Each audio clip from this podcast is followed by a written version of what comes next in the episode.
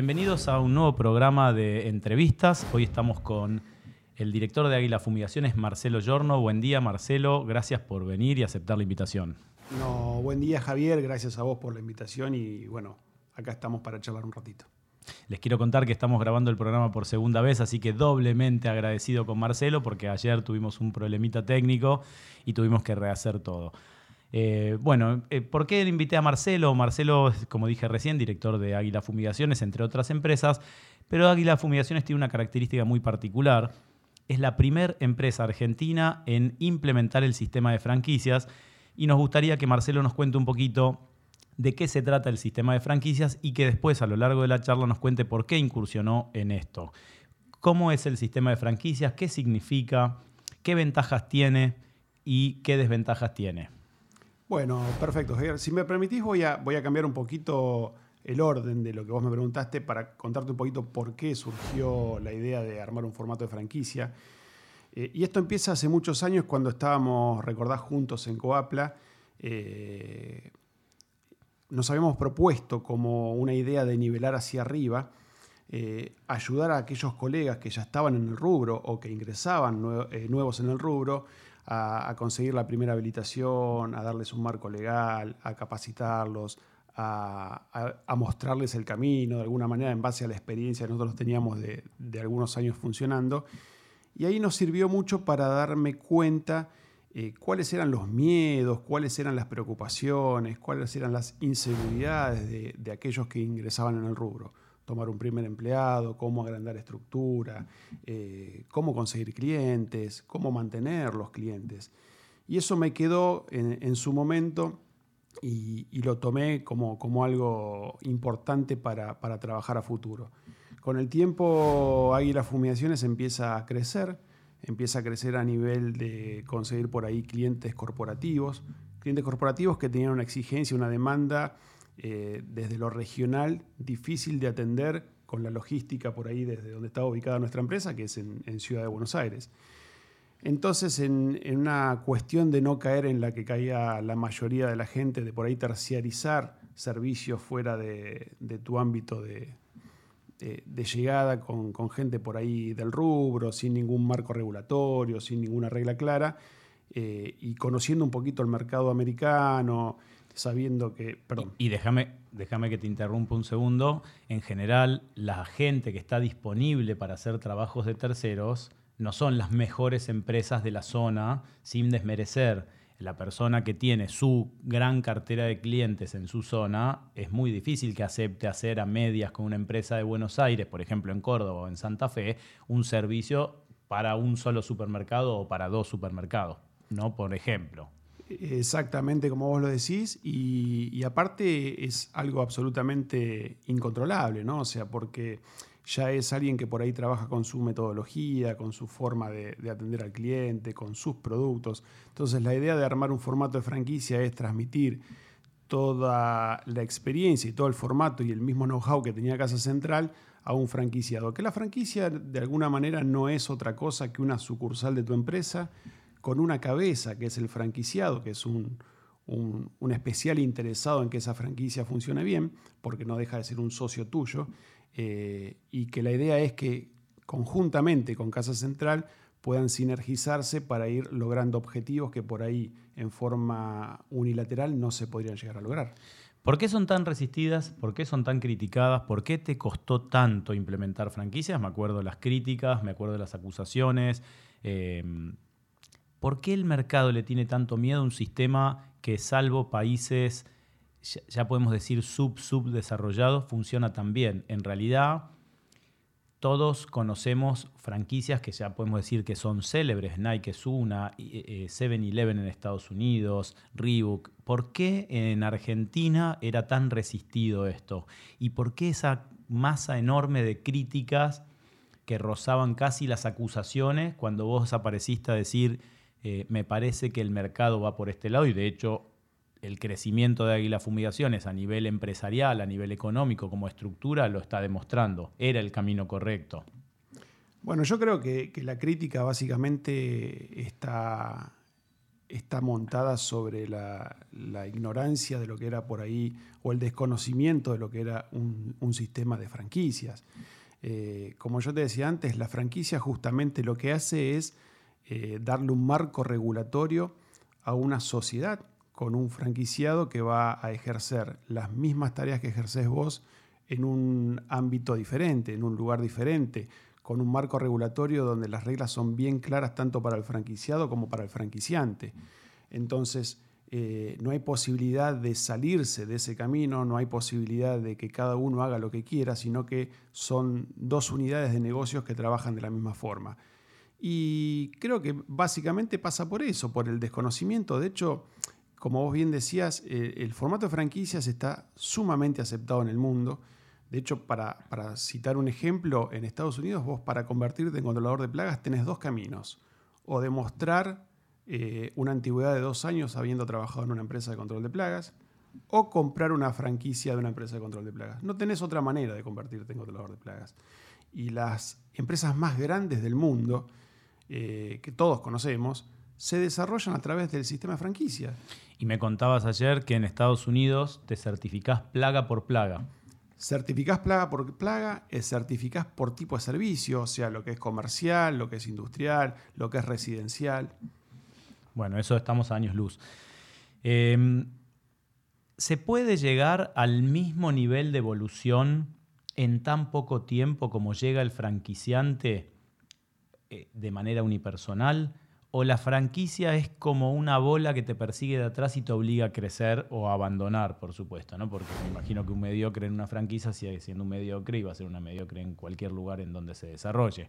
O sea, el franquiciado crece más de lo que podía haber llegado solo al, momento de decir tengo la identificación, la publicidad y la sinergia de Águila Fumigaciones en mi, en mi pequeño emprendimiento unipersonal, que ahora se convierte, como vos dijiste, no solo en una empresa, sino en socio de una mega empresa que le exige crecer. Por supuesto que sí, la experiencia me dice que sí. Eh, obviamente siempre la impronta del franquiciado va a ser determinante, pero no solamente en una franquicia de Águila Fumigaciones, en cualquier franquicia de cualquier tipo eh, las ganas y la energía que le ponga el franquiciado va a ser fundamental en el desarrollo o no. Eh, cuando uno dice se puede llegar al mismo nivel que por ahí la franquiciante, no nos tenemos que olvidar que por ahí Águila Fundaciones tiene 30 años en el mercado. Y no es que uno llega a, los niveles de, de, facturación o los niveles de crecimiento por un mínimo esfuerzo. Como todo trabajo, vos lo sabes muy bien, como todo desarrollo empresario, requiere de tiempo, requiere de, ganas, requiere de saber este, dormir menos horas, este, dedicarle más tiempo muchas veces al negocio que a la familia, pero los resultados, por lo menos por la experiencia que nosotros tenemos en nuestras 15 franquicias, es que sí, que el franquiciado tiene este potencial desarrollo que quizás por sus propios medios no habría podido lograr. ¿Tenés franquiciados que hoy hayan contratado empleados propios, que hayan pedido ampliar estructura, que compren camionetas? O sea, franquiciados que han tenido el desarrollo de una empresa en 30 años o por ahí en menos tiempo, eh, que hoy digan gracias a Águila Fumigaciones nosotros logramos todo esto? Sí, sí, tenemos eh, franquiciados que les está yendo muy bien, eh, que están ya formando una, una empresa siempre se lo han tomado desde el primer momento como una actividad absolutamente profesional y eso es lo que le tratamos de inculcar desde, desde Casa Central. Y, el desarrollo se nota. De hecho, este, nosotros tenemos franquiciados que en la zona sur del país que ya tienen dos franquicias. ¿sí? O sea que han desarrollado una segunda franquicia. ¿Cómo evitas que un franquiciante o un franquiciado, no sé bien cómo se dice, eh, te destruya tu marca? ¿Cómo evitas? Sabemos que tenemos un mercado que está infestado de productos sin habilitación, fabricados en una cacerola en la que después por ahí hacen el alimento del perro, de productos de agro que tienen solventes que son nefastos tanto a nivel salud como a nivel ambiental y a nivel estructural, le pueden manchar un sillón, arruinar un cuadro, un living. Pero también sabemos que esos son los productos más vendidos hoy porque hay una cadena de, fascinerosos que hacen mucha diferencia de dinero vendiendo eso en nombre y siempre gritando a mí el dinero no me interesa y la profesionalización es lo que más este, eh, el objetivo de nuestra empresa, nuestra misión y nuestra visión. Eh, ¿Cómo se hace en, un contexto de franquicias donde todos compartimos una marca para que no aparezca uno de mis franquiciados o franquiciantes que no sabe hacer su cálculo de costos, compra un DDBP ahí en el sur y se pone a fumigar con DDBP? ¿Cómo lo controlás y cómo le explicás al, a, tu franquiciado que eso no se puede hacer? Bueno, en principio eh, es muy buena esta pregunta. En principio, desde la capacitación inicial que recibe el franquiciado dentro de la empresa, que es bastante extensa, eh, se le hace mucho hincapié a esta situación. Se le hace mucho hincapié a la utilización en forma exclusiva de productos habilitados, productos de primera línea, pero además, más allá de lo que uno puede inculcarle a la persona, y por eso yo te mencionaba esto, hay una realidad que es que hay un marco regulatorio en la ley de marcas y franquicias, en donde uno puede dejar bien en claro eh, qué es lo que se puede y qué es lo que no se puede hacer. Por eso, cuando yo te mencionaba que el formato de franquicia brinda una tranquilidad para el franquiciado, pero también brinda una tranquilidad muy grande para el franquiciante, porque las reglas son claras.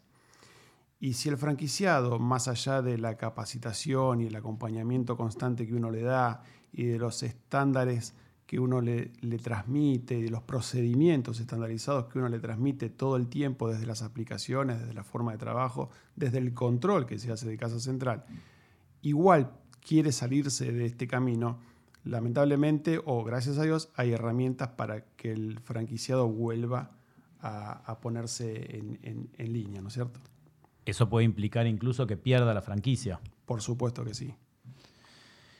¿Podía haber Águila Fumigaciones llegado a donde está hoy, que es un lugar de privilegio, eh, si hubiera seguido el camino de los productos apócrifos fabricados en el fondo de la casa, em, sacados de un baúl de auto de una persona que decía que, se moría por profesionalizar el mercado? ¿O realmente el hecho de haber dicho, quiero ser limpio en mi forma de trabajo te permitió y fue el punto de partida o el, punto de apoyo para crecer de la manera que creció Águila Fumigaciones, porque por lo que me contabas ayer, entre empleados propios y franquiciados hay como 100 personas que viven de Águila Fumigaciones. Sí, la realidad que eh, el tema que vos mencionás va un poco más allá del valor o no del producto yo siempre digo, y, fui ampliamente criticado, y digo que para nosotros el producto es el menor de los costos que tenemos operativos. Eh, los costos pasan por otro lado. Eh, querer ahorrar costos en un producto desconocido, sin aval técnico, sin respaldo legal, realmente no le, no le veo la, necesidad porque eh, el riesgo que uno corre y las las dificultades que puede llegar a atravesar ante una situación que si bien hasta ahora, gracias a Dios, en el mercado si pasó, pasó muy poco, pero si llegara a pasar al carecer de un respaldo legal y técnico, realmente la, proporcionalidad del problema que uno puede llegar a tener es muy grande. Entonces hay que pensarlo mucho más allá del valor o no de un producto. Creo que si hay productos en el mercado que están debidamente habilitados y que tienen laboratorios de primera línea por detrás, y cuando un producto sale al mercado no es porque a alguien se le ocurrió mezclar tres cosas adentro de un envase y sacarlo al mercado, sino que tiene infinidad de ensayos antes de salir. Es porque son productos con los cuales nosotros deberíamos siempre confiar a ciegas, ¿verdad? Está bien, pero eso lo tenemos clarísimo o lo deberíamos tener clarísimo. Pero yo a Mariano, la, la entrevista pasada, Mariano Pereira, le pregunté, ¿puede alguien que piensa en chico llegar a tener una empresa grande? y básicamente puede, pudo haber sido Águila Fumigaciones la empresa que hoy es si hubiera usado un gel fabricado em, en Ituzaingó y DDBP como únicas herramientas de control de plagas? No, yo te digo que, creo que no, porque cuando uno tiene ese pensamiento no lo tiene por porciones, eh, lo tiene en general. Entonces, si vos pensás que estás haciendo algo bueno porque estás economizando en un producto eh, de dudosa fabricación y demás, el mismo pensamiento lo vas a tener para invertir en publicidad, para invertir en capacitación, para invertir en maquinarias, para invertir en, personal, en, eh, en, todo lo que conlleva al desarrollo de una empresa. Entonces, cuando uno no entiende que para que una empresa se desarrolle, muchas veces es necesario la inversión y a veces ganar un poquito menos para después poder ganar un poquito más, eh, está claro que no tiene, no tiene muy, muy en cuenta todas estas situaciones para desarrollar una empresa. Por eso es que desde el formato de franquicias, eh, una, de la una de las partes que hacemos mucho hincapié en la capacitación inicial es cómo desarrollar una empresa. A la acusación típica, que casi es como el, este, mantra de los que hablan de franquicias, que solo se beneficia el franquiciante. ¿Sí? ¿Qué le contestas?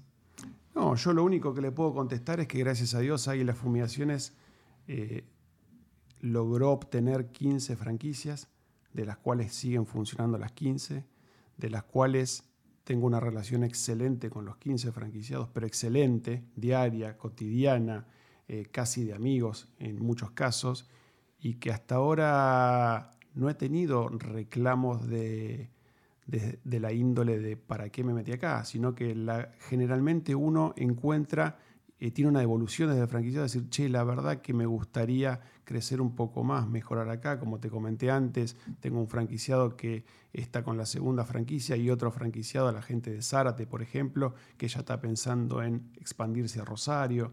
Entonces eso un poquito te da la energía para decir, bueno, Obviamente con un montón de falencias porque uno no nace, no nace sabiendo, vamos aprendiendo sobre el camino, pero te da la, pauta de que medianamente quienes están acompañándote en este proceso están contentos y están dispuestos a seguir apostando por la marca.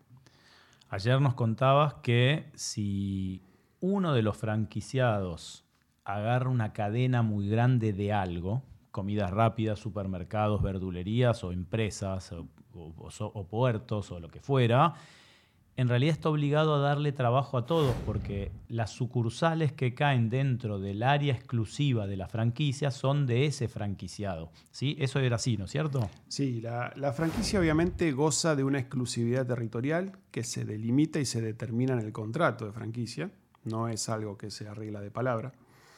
Queda determinado en el contrato cuando uno firma el contrato de franquicia y la idea justamente, como yo te hablaba antes, de sinergizarnos unos a otros, no solamente eh, franquiciante-franquiciado, sino mismo entre franquiciados muchas veces.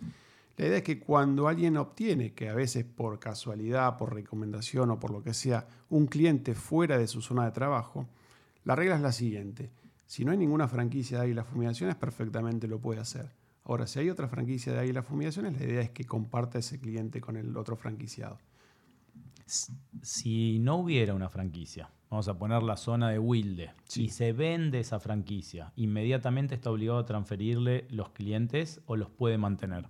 No, la idea es que cuando se abra una franquicia que anteriormente no estaba siendo explotada por, por Águila Fumigaciones, si alguien, de, ya sea de Casa Central o de las franquicias que están funcionando, tiene clientes de la zona, cedérselos a la zona que se está abriendo la franquicia.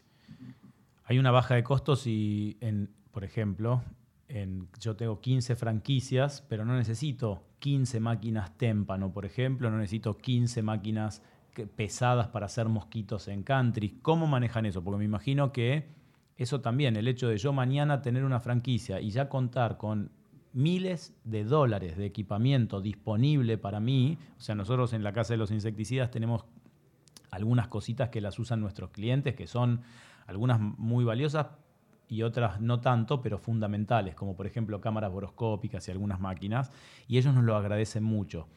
Yo creo que, o, quiero que lo cuentes, ese es un diferenciador. O sea, yo entro mañana con una franquicia, invierto un dinero que a lo mejor no alcanza a una de las máquinas que ya tengo disponibles desde el primer momento, ¿no es cierto? Sí, bueno, la idea nuestra es, nosotros dentro de lo que es Casa Central tenemos un banco de maquinaria bastante grande. Eh, motopulverizadoras, termonieblas, ULB, eh, están disponibles desde el primer día para que las utilice cualquier franquiciado. Simplemente se acerca, viene, la retira, la utiliza el tiempo que lo necesite y después la devuelve. Eh, lo único que le pedimos es que la cuide, porque es de todos, ¿no? Por supuesto. bueno, y, el, tema de franquicias, ¿cuáles, ¿cuáles son los puntos débiles? O sea, si, si vos pudieras volver a agarrar el Código Civil, agarrar la ley de franquicias y remodelarla, ¿qué le agregarías o qué le sacarías? No, mira, yo creo que desde la última modificación del Código Civil se mejoró muchísimo eh, la posibilidad de formato franquicia, porque anteriormente uno era solidariamente responsable de los actos del franquiciado. Y esto puede llegar a ser peligroso, no quizás por, por mala intención del franquiciado, sino a veces porque, bueno, todos podemos cometer errores, somos humanos. Desde la modificación del Código Civil, esto quedó bien estipulado. Tanto franquiciante como franquiciado dejan de ser solidariamente responsables por el acto del, del otro.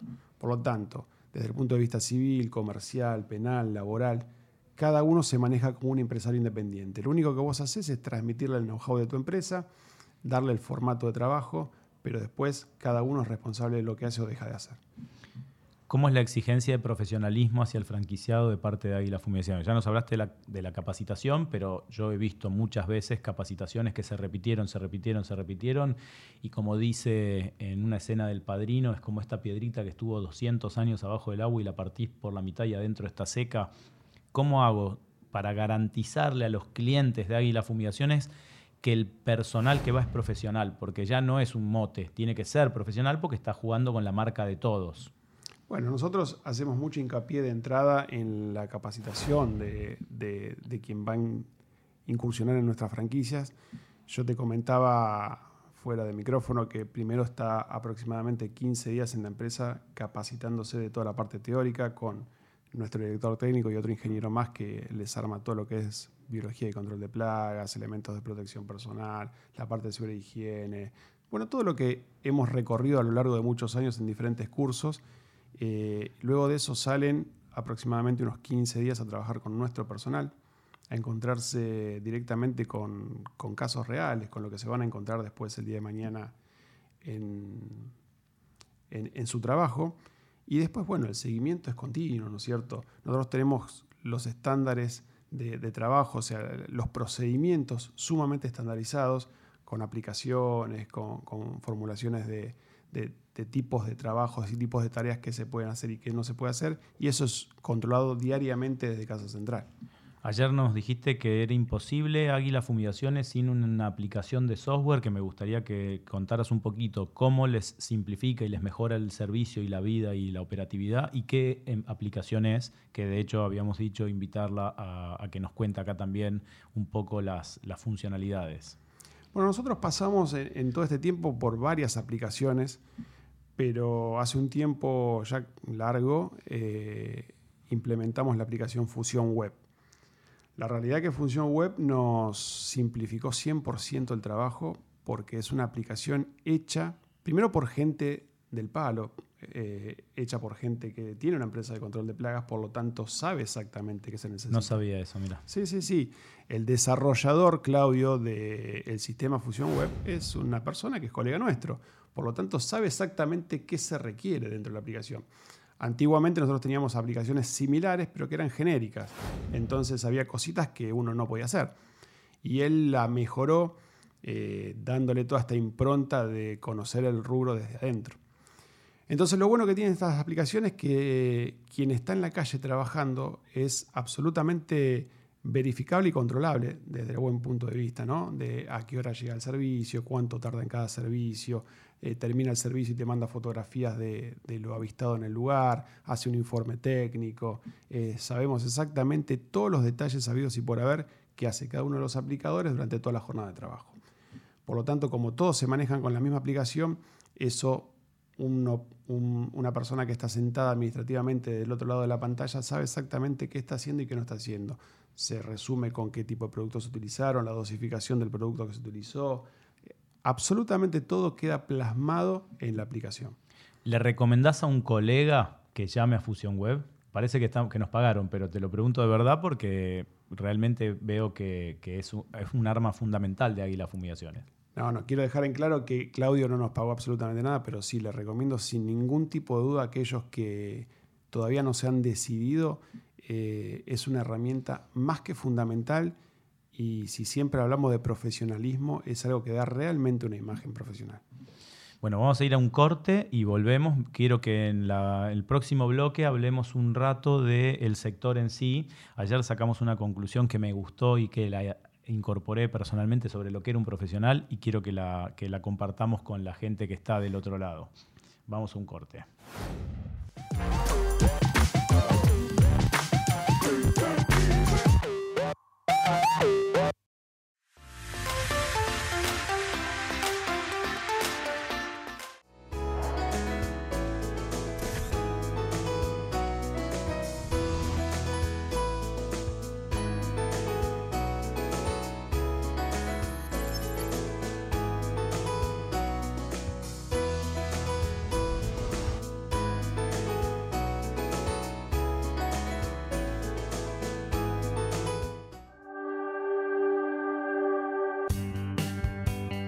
Sí, este negocio realmente es un éxito. La demanda viene de la mano de todas las enfermedades de alguna manera que están relacionadas con el control de plagas, hacen que la demanda sea cada vez más alta.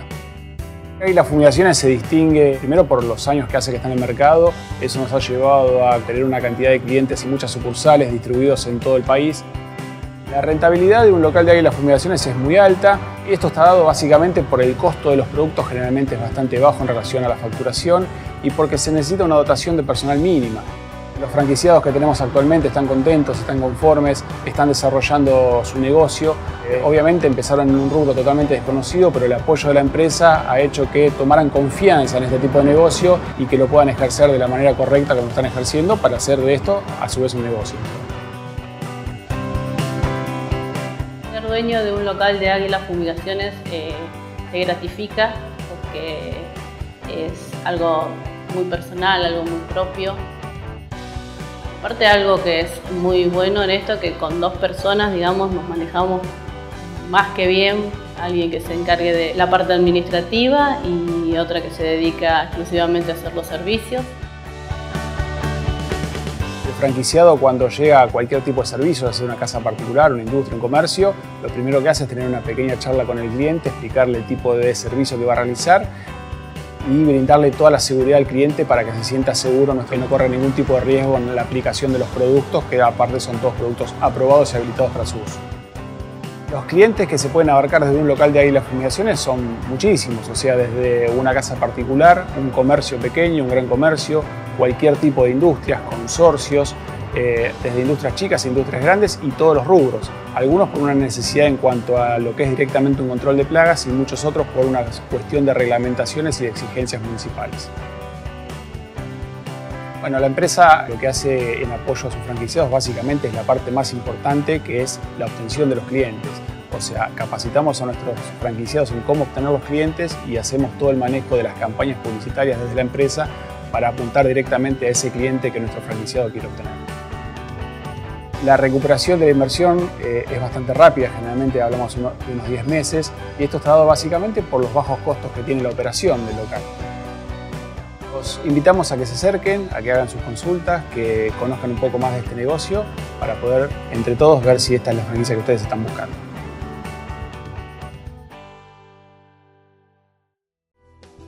La Casa de los Insecticidas te permite comprar online todos los productos desde tu casa.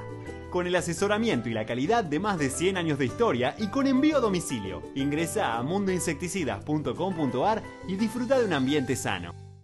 ¿Tenés una empresa de fumigación y compras en la Casa de los Insecticidas? Ahora, con tu próxima compra, anunciamos tu negocio en el portal desinfectatucasa.com.ar durante un mes y promocionamos este sitio web en televisión. Aprovecha esta promoción y llega a miles de potenciales clientes con la Casa de los Insecticidas. Contactanos.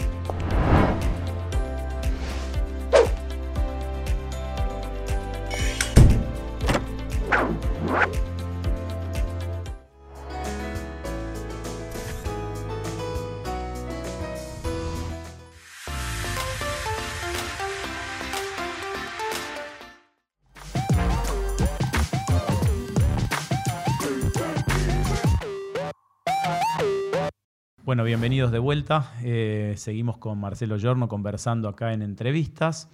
Y yo había dejado un, tema planteado que es el estado del sector hoy. Hay un tema que lo pensé después de haber terminado la entrevista de ayer y que lo quiero traer hoy.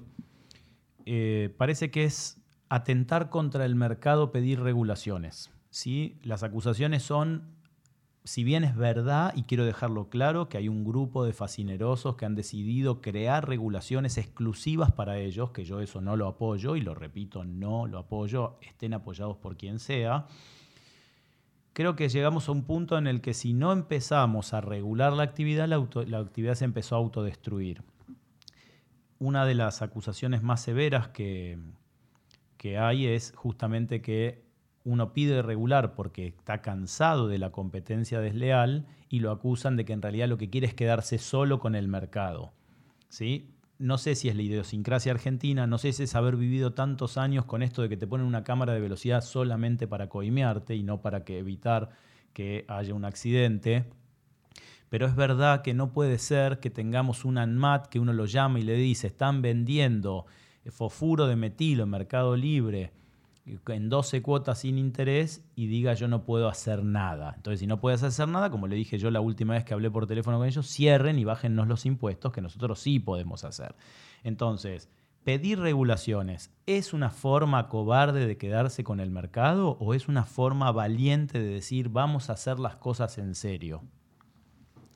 Bueno, yo esto también lo vengo hablando y conversando hace muchos años con, desde las cámaras, para quienes, antes mencionamos Coapla, para quienes son por ahí más nuevitos en el sector, Coapla es una de las instituciones que existía y que fue parte de la fusión para formar UCABA. Ya desde ese momento veníamos hablando de la idea de regular hacia arriba, de nivelar hacia arriba, y nosotros mismos proponíamos que nuestro mercado se regule de mejor manera. ¿Pero por qué? Porque si intentamos que se nos vea como profesionales, no podemos ser profesionales sin reglas de juego. Entonces no podemos eh, seguir pensando que la sociedad toda nos va a ver como realmente un servicio profesional y un auxiliar de la salud pública cuando tenés la posibilidad, y esto hay que decirlo, le guste a quien no le guste, eh, de por ahí en cuatro horas convertirte en una empresa de control de plagas acreditada y con una, matrícula expedida por un ministerio.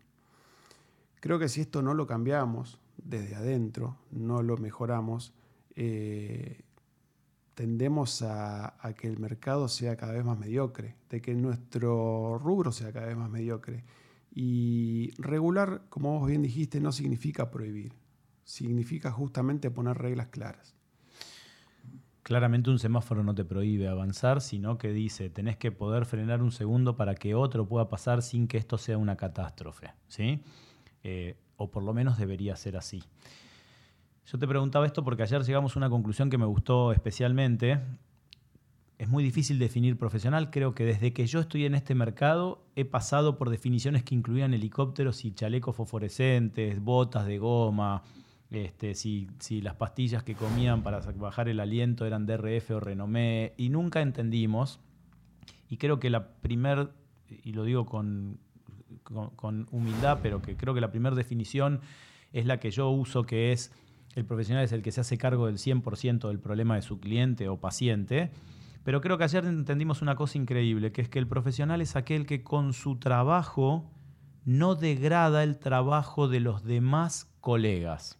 Y pusimos el ejemplo del accidente que tuvieron haciendo una endoscopía en un hospital, que fue famoso porque en vez de usar el aire del endoscopio usaron el aire de la sala y están todos presos, procesados.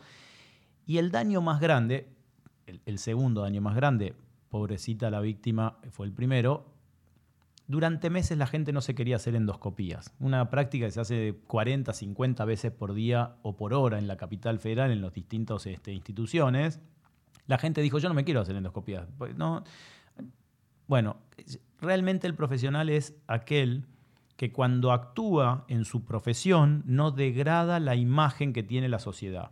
¿Cómo llegamos a, ser el rubro que más veces dice la palabra profesional y profesionalización? Creo que más que cipermetrina, más que incluso DDBP, y ser un rubro que se ganó el mote de cucarachero para, para Doña Rosa, para el empresario, para este, la industria.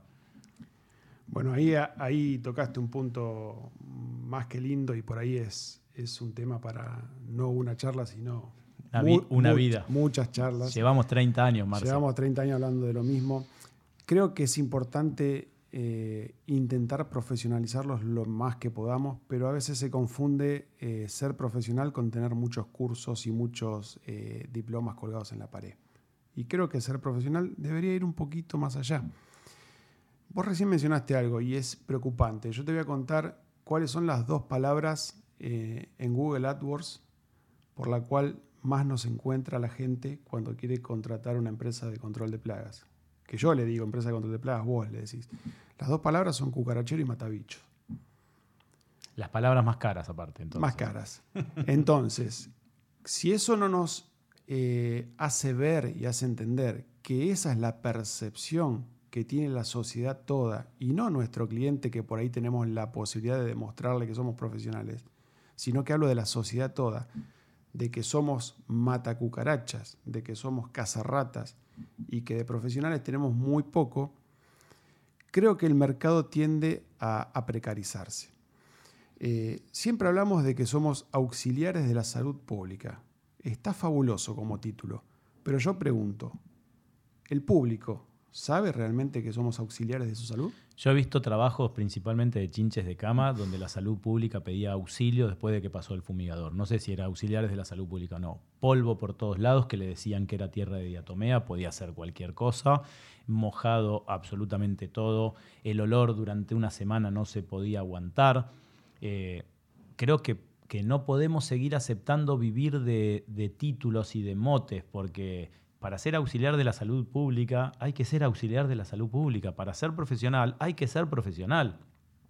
No puede ser, vinieron dos personas de una cámara hace poquito, no voy a decir de qué cámara, si no, los quemo, a, buscarme, a, ver, yo había hecho mucho lío en el mercado, tengo, yo tengo también, nuestro mercado de distribución tiene, tiene algunos cánceres terribles, metastásicos, llegan hasta desde los laboratorios hasta los fumigadores.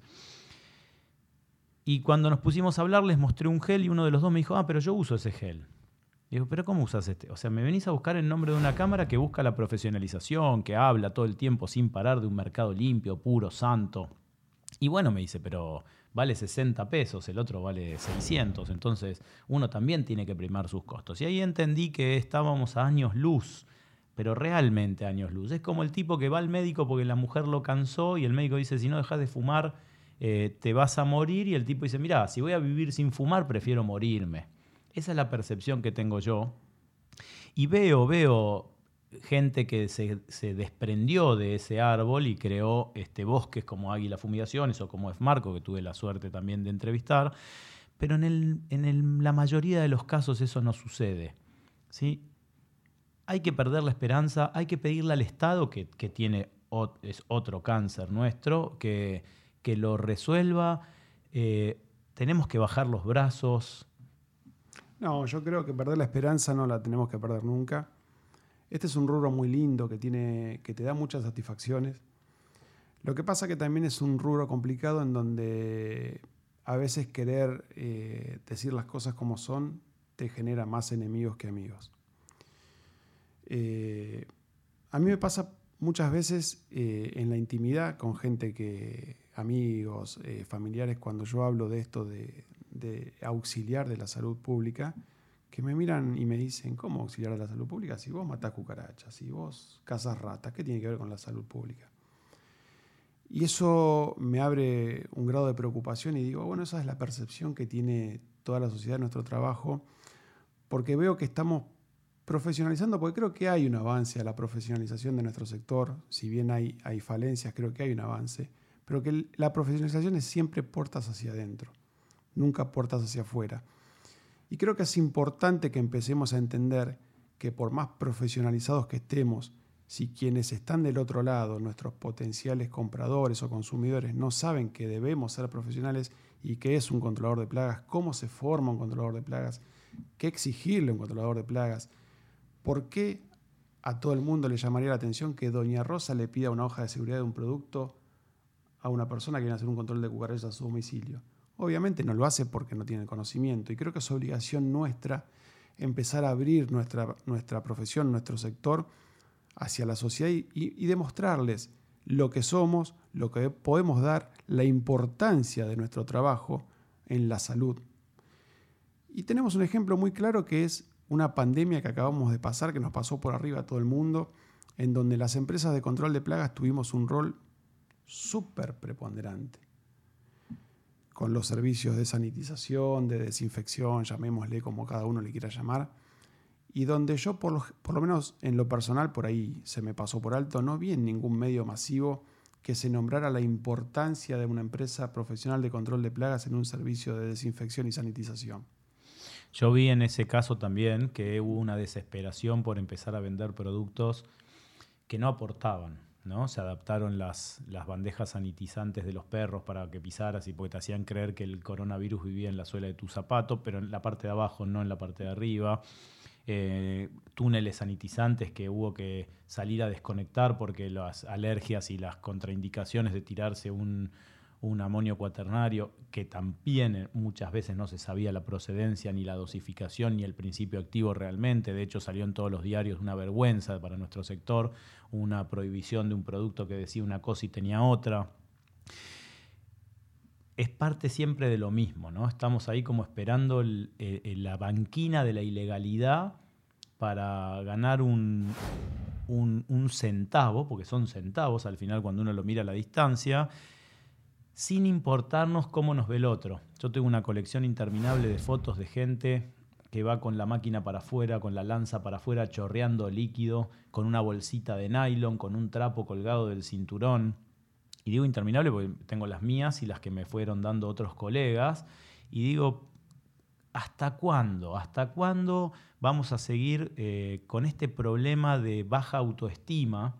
Porque en realidad en otros mercados probablemente si si viniera un, médico este, jugando a revolear el estetoscopio, otro médico pararía y le diría, no hagas esto con nuestra profesión, es una profesión noble, estudiamos 10 años, tenemos que hacer residencia antes de tocar un paciente.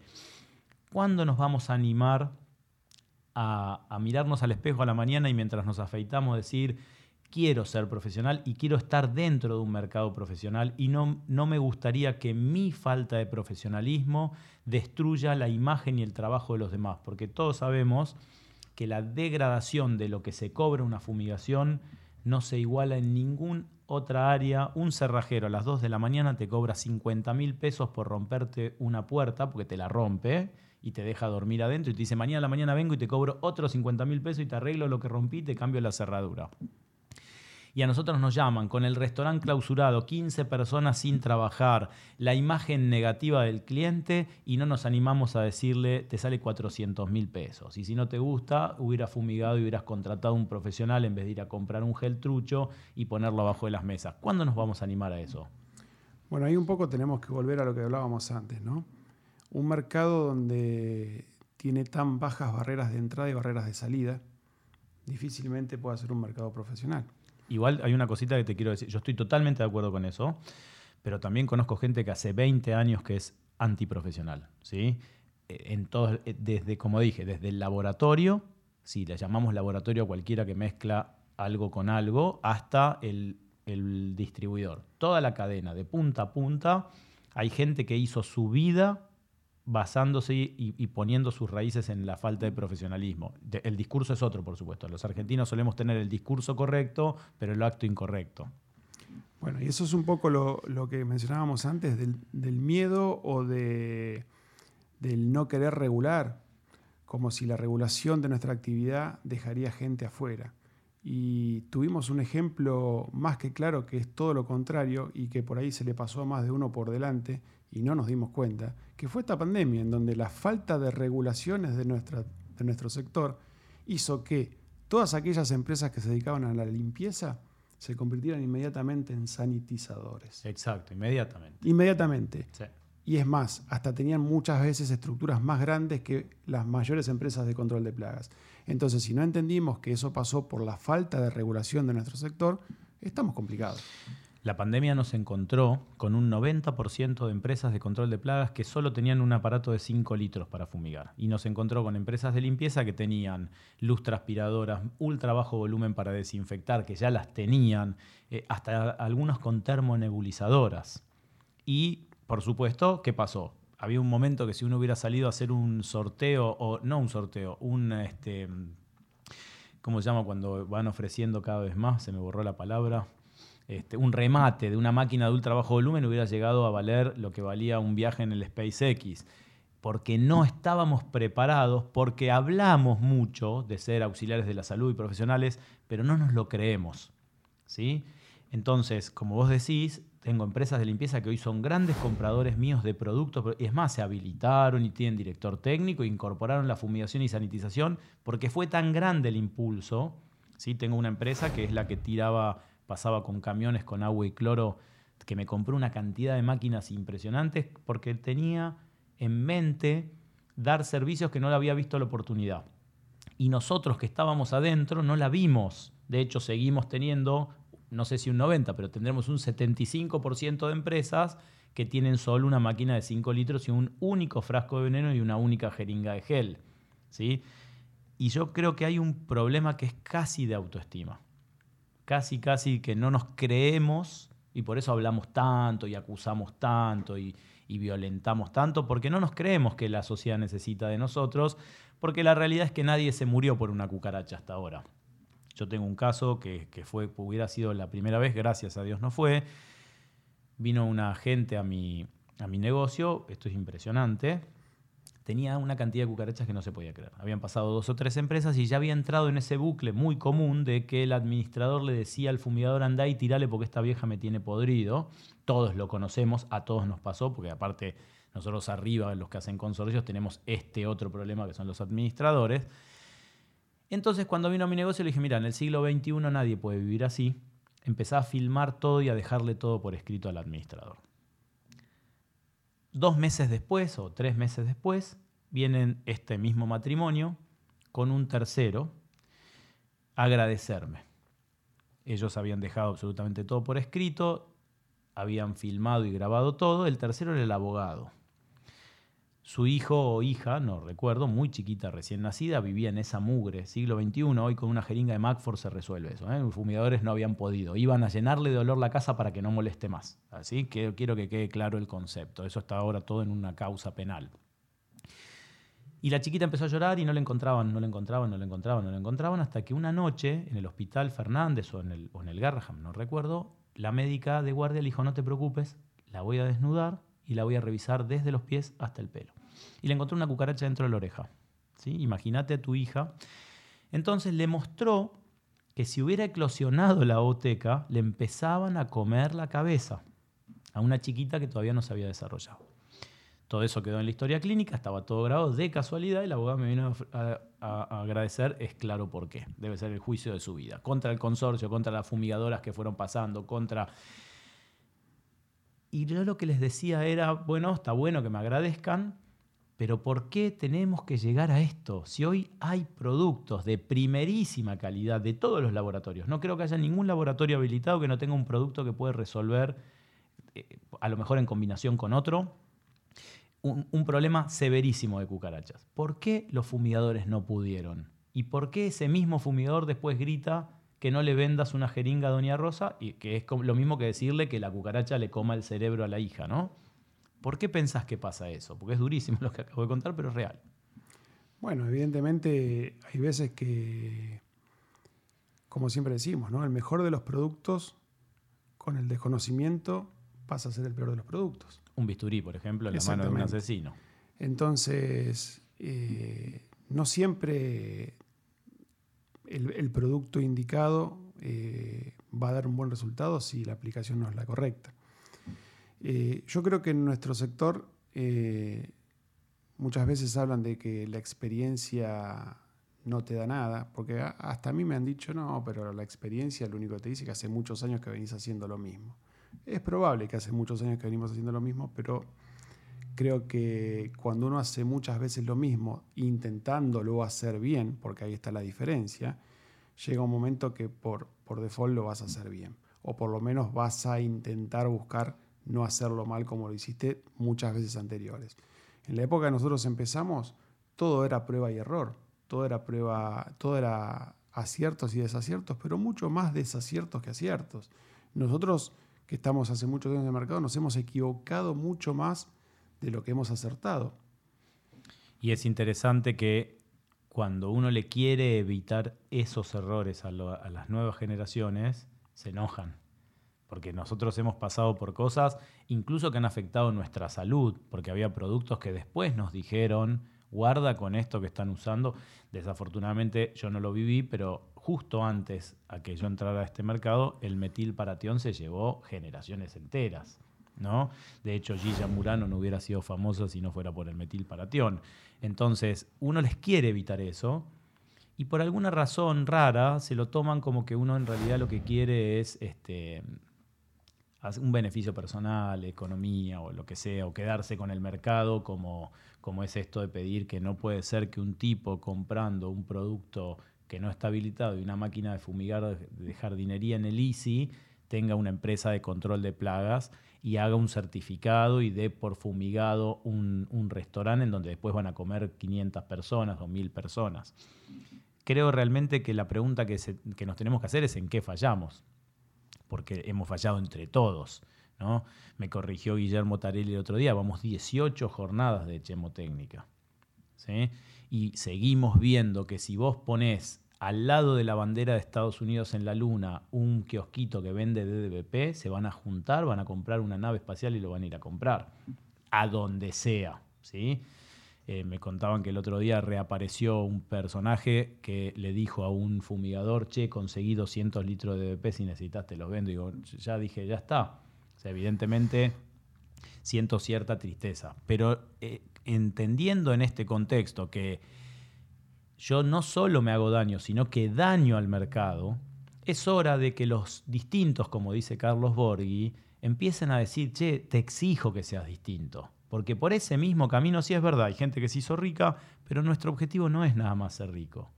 Porque cuando un médico te salva la vida, vos no vas y le decís, che, qué bueno lo que te va a pagar la obra social. Vas y le decís, gracias por haberme salvado la vida. Cuando un fumigador te salva de que tu hija, y, que se me pone la piel de gallina decirlo, de que tu hija pierda sus habilidades por una cucaracha en la oreja, y acá fue al revés. Están en juicio contra el fumigador, que era el que tenía hasta ese beneficio, esa oportunidad que le dio la vida de pasar a la historia. ¿sí? Creo que hemos fallado todos y que creo que sí, que hay que empezar a exigir, no, por ahí no exigir, redactar, pensarlas. Lo que hizo Fusión Web con el software lo tendríamos que hacer con las legislaciones y decir, mirá, nosotros sí somos del palo. Si no querés tener una chica que, tenga daño permanente el resto de su vida, necesitamos que implementes esto. Hoy APRA tiene las puertas cerradas para nosotros. Nosotros no podemos entrar a APRA y si vamos, no importa con la intención que vayamos, nos mandan a la policía.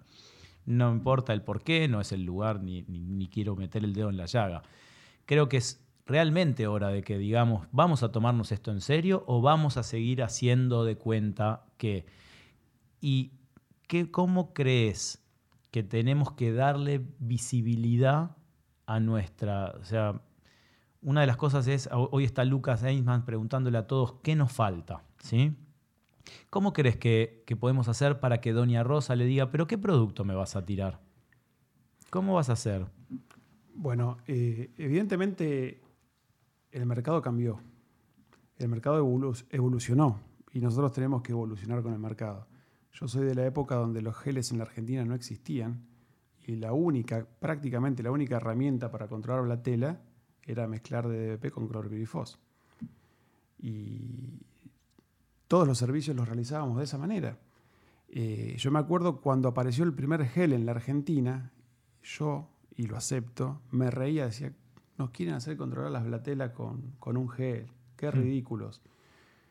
Hoy en día creo que no hay mejor herramienta y creo que es prácticamente la única, por lo menos en nuestra empresa, eh, en lo que es control de blatela, básicamente apostamos al gel, no, apostamos a ningún tipo de insecticidas líquidos, todo lo contrario, intentamos de que no se utilicen, sobre todo en el control de blatela. Y nosotros tenemos que ir evolucionando con el mercado. ¿Cómo hacer para que la gente sepa qué importante es la tarea de un profesional controlador de plagas. Primero, seguir trabajando puertas adentro eh, en realmente un profesionalismo que no es solamente hacer cursos, sino que engloba muchas más cosas. Porque también hay que decir la verdad, Javi. Hay mucha gente dentro de este sector, muchísima, creo que gracias a Dios la mayoría, que trabaja muy bien. Por, supuesto. Y que ¿eh? trabaja muy a conciencia y que hay que sacarse el sombrero y que son absolutamente profesionales en todos los aspectos. El problema grave es que cuando un policía es corrupto, la gente asocia la corrupción a toda la policía. Exacto. Cuando un médico te cobra por hacerte una eutanasia, dice todos los médicos son chorros. Y cuando, que, que no es el caso, ¿para qué? Y cuando un fumigador hace, porque realmente hay gente que ha hecho crecimientos económicos muy grandes, pero que su empresa sigue siendo tan, tan, tan chiquitita como la visión del dueño de la empresa, y le hace muchísimo daño al mercado, ¿no? Tenemos una ley enquistada que es la 779. Yo tengo de clientes a los clientes de esa gente.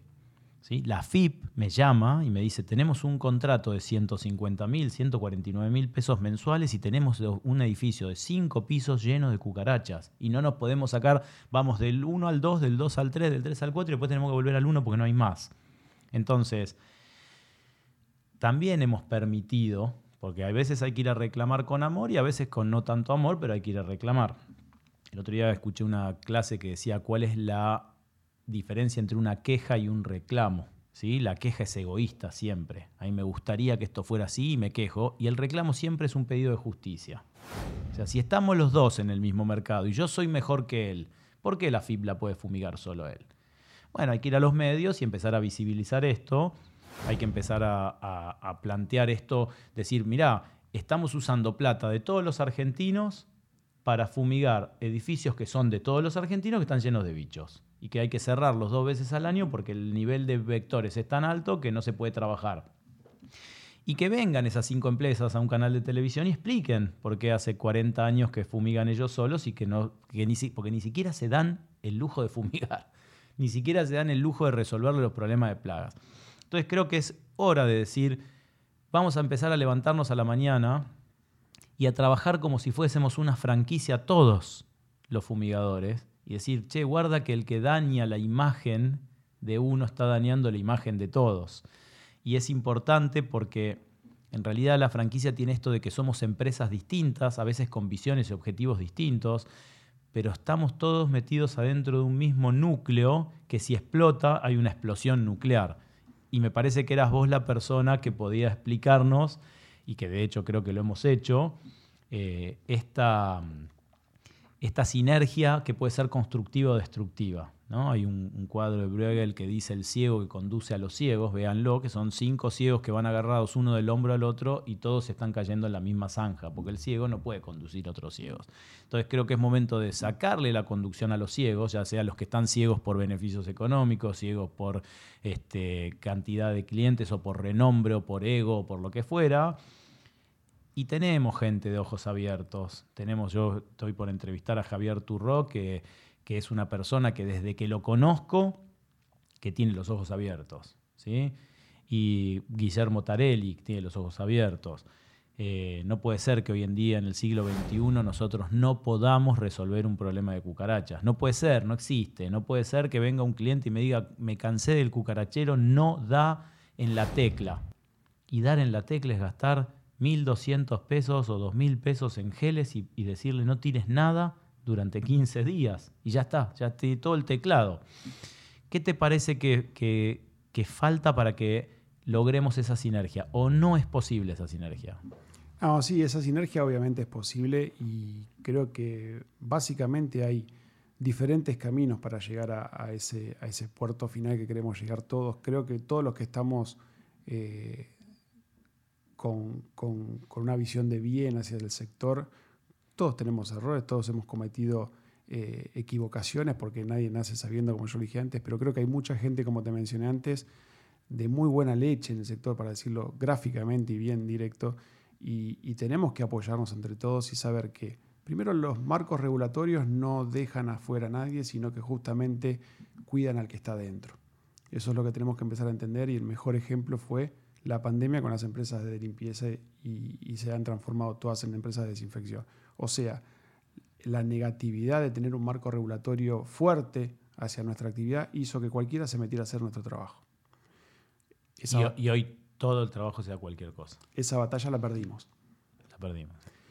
Por otro lado, creo que tenemos que empezar a hacerle conocer a la sociedad toda y esto no lo puede hacer ni, ni una empresa desde eh, un, punto de vista unilateral, sino que todo el sector, hablemos empresas de control de plagas, distribuidores, laboratorios, organismos gubernamentales, hacerle entender a la sociedad, y cuando hablo de la sociedad hablo de su, en, su, en su plenitud, a Doña Rosa, la importancia, la importancia real de un servicio profesional de control de plagas. En ese caso que vos mencionaste, el problema no era si había o no había cucarachas en la casa de esa persona. El problema es que por haber cucarachas en la casa de esa persona, una se terminó metiendo en la oreja de la nena. Exacto, ese es el verdadero problema. Ese es el verdadero problema. Entonces, si a nosotros nos ven solamente como el cucarachero o el matabicho, como yo te mencioné antes, que nos buscan en Google y no entienden la realidad de lo que puede generar o no, la salud que puede generar en un ambiente o en una familia, nuestra tarea, estamos complicados porque ¿cómo vamos a pretender que se nos pague como corresponde, se nos valore como corresponde, si nosotros mismos no nos hemos puesto nunca a contarle a la sociedad lo importante que es nuestra tarea bien realizada? A mí me pasó algo muy triste. Yo tengo el, orgullo de decir que en la Casa de los Insecticidas empezamos a volver a darle visibilidad a este mercado, les guste o no les guste. Hemos estado en cuanto medio y hemos tenido que ir a sentarnos en cuanta mesa nos han invitado en medios masivos, en radios, en televisión, en todo. Y tuve una acusación muy particular de una persona que ya tiene la cabeza quemada, ¿no? la mala vida a la larga lleva a una mala vida. De que yo era un, Coca-Colero, porque ponía los venenos en televisión. Bueno, sí, estoy convencido que es un estúpido, pero un estúpido que trabajó para su estupidez. Pero yo creo que el camino es todo lo contrario. Creo que el camino es volver a darle visibilidad y que nos sienten en una mesa de televisión y bancarnos las trompadas y que nos digan, pero ¿y por qué tengo que contratar una empresa si el 99% de los que estamos en este piso sabemos que no nos van a solucionar el problema?